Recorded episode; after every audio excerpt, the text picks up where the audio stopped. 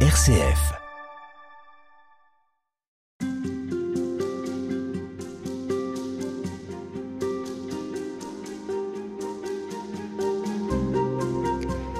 Philippe Dautet, au début de nos entretiens, nous disions que l'homme est à la croisée des chemins concernant euh, l'avenir de la planète, ce monde créé dont on a fait une, marchandise, hein, on, l'a dit.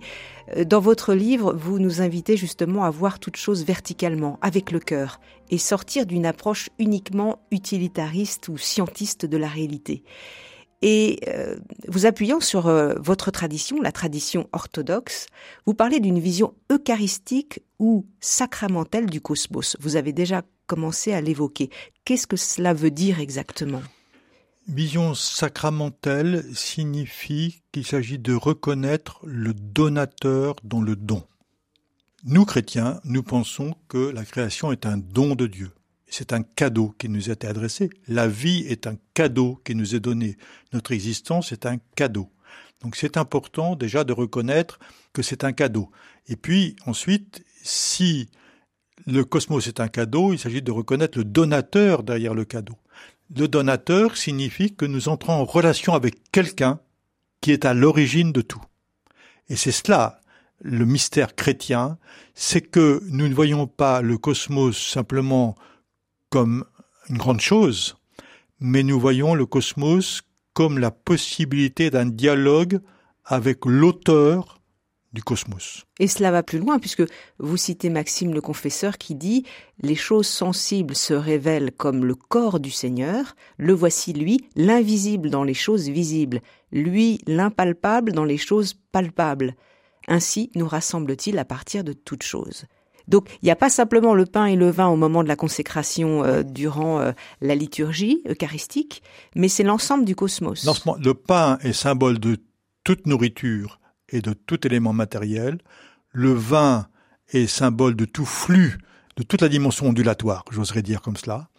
Et donc euh, ici, euh, pain et vin synthétisent toute la dimension cosmique dans, dans, ces deux éléments statiques de la matière et dynamiques du, des flux.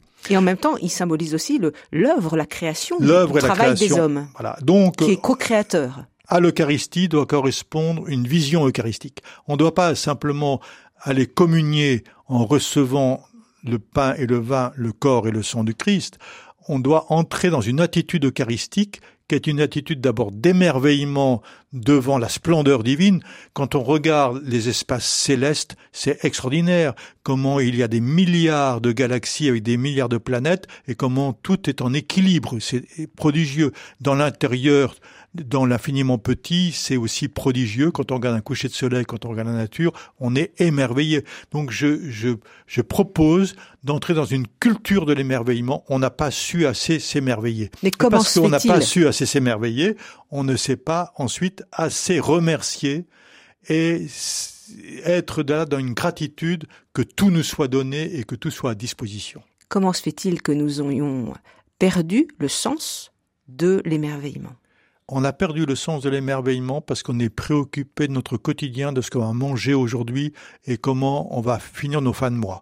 Donc on est réduit sur un univers purement utilitariste en fait, on, est dans la préoccupation de notre mode d'existence. Mais Jésus nous dit, cherchez d'abord le royaume des cieux et le reste sera donné par surcroît. Oui, mais quand on n'a rien et quand on est au chômage, c'est normal aussi qu'on cherche comme ça, ben, essentiellement le biologique en premier. Voilà, et c'est justement donc, on est dans un enfermement. Alors, je vais dire deux mots là-dessus. Il y a une béatitude qui nous dit, bienheureux les pauvres en esprit. Première béatitude. Alors si on prend au sens littéral, bienheureux les pauvres, franchement, ceux qui n'ont rien, qui n'ont démunis, qui n'ont pas de quoi manger tous les jours, bienheureux, comment Jésus peut dire une parole aussi scandaleuse comme ça, bienheureux les pauvres, bienheureux ceux qui sont RSA, bienheureux qui s'en sortent pas, qui, qui ne bouclent pas leur fin de mois, etc. Donc on peut pas en rester sur une lecture horizontale. Bienheureux les pauvres en esprit, et non pas bienheureux les pauvres. Bienheureux les pauvres en esprit, c'est bienheureux ceux qui ont choisi la pauvreté et pas bienheureux ceux qui subissent la pauvreté économique. Mais comment peut-on la choisir, la pauvreté? Eh bien, exemple catholique, Saint François d'Assise. Il était riche, fils d'un riche marchand, n'est-ce pas? Il a choisi la pauvreté parce qu'il a découvert que dans cette pauvreté, il y avait l'immense richesse de la relation avec Dieu. Donc on passe d'un registre à un autre, du souci économique a un souci relationnel. Mais lui avait le choix. Euh, il était fils de bourgeois. il était fils de bourgeois, il avait le choix. Mais est-ce que un pauvre n'aurait pas le choix? Je pense que pour accepter de se dépouiller, c'est mieux d'avoir été riche avant. Donc, de fait, je crois que il y a une certaine pertinence à entrer dans l'acquisition des biens matériels dans un premier temps parce qu'on a besoin de se sécuriser. Mais on a besoin de se sécuriser, disons-le clairement, parce qu'on manque de foi. Mais peut-être que, humainement parlant, nous avons besoin de passer par ces différentes étapes et qu'ensuite on peut se délaisser parce qu'on peut voir les limites des avantages matériels. Et ensuite on peut se dépouiller comme l'a fait Saint François d'Assise de fait.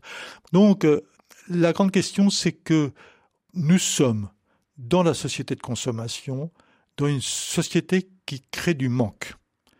Et elle crée du manque de la rareté pour faire monter les prix. Par exemple, on va récolter 100 quintaux de blé et on va en lâcher 10, puis on va retenir les 90.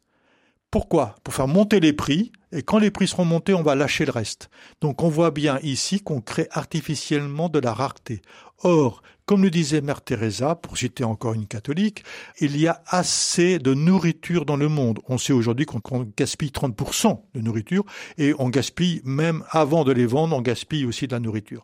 Et donc, elle disait, elle, ce qui nous manque, ce n'est pas la quantité d'alimentation, de biens alimentaires. Ce qui nous manque, c'est le partage. Ce qui nous manque, c'est le partage, ce n'est pas le manque de biens.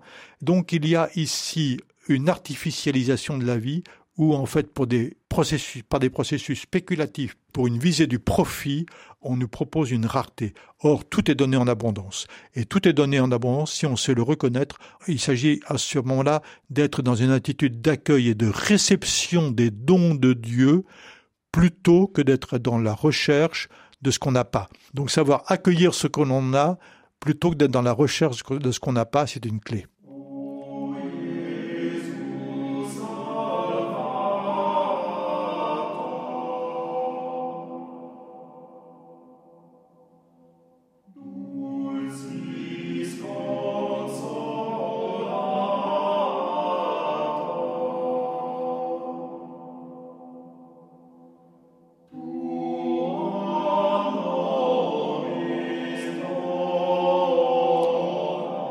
Philippe Dauté, comme le fait le pape François dans son encyclique euh, Laudato Si, vous rappelez que tout est lié dans le vivant et que nous n'arriverons pas à changer la situation environnementale si nous ne nous convertissons pas à l'intérieur.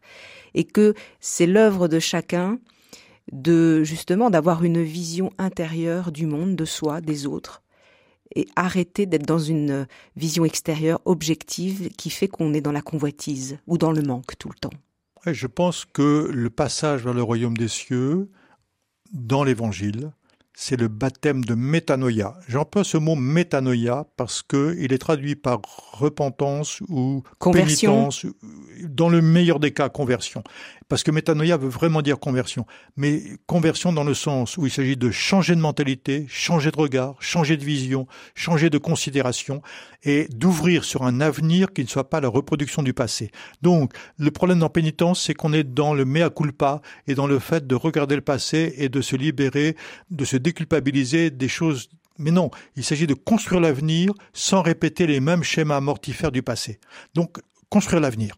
Et donc cette dynamique, il s'agit effectivement de changer de regard. Donc le problème n'est pas le monde tel qu'il est, c'est notre rapport au monde qu'il s'agit de changer, mais pour changer le rapport au monde, il s'agit de changer le regard sur le monde et ainsi d'avoir une révolution intérieure. donc j'appelle à une révolution intérieure parce qu'aujourd'hui, je ne crains pas la situation, mais je crains le fait qu'on ne sorte pas d'une logique qui nous a amenés jusqu'à l'impasse dans laquelle nous sommes ici. Il faut changer de logique, le changer de logiciel, changer de disque dur, on pourrait dire aujourd'hui.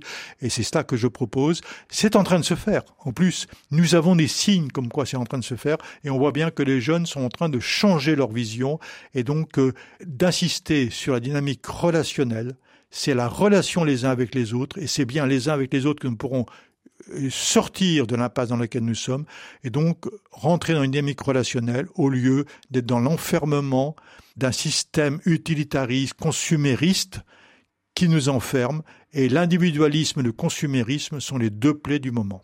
Le monde n'est pas foutu.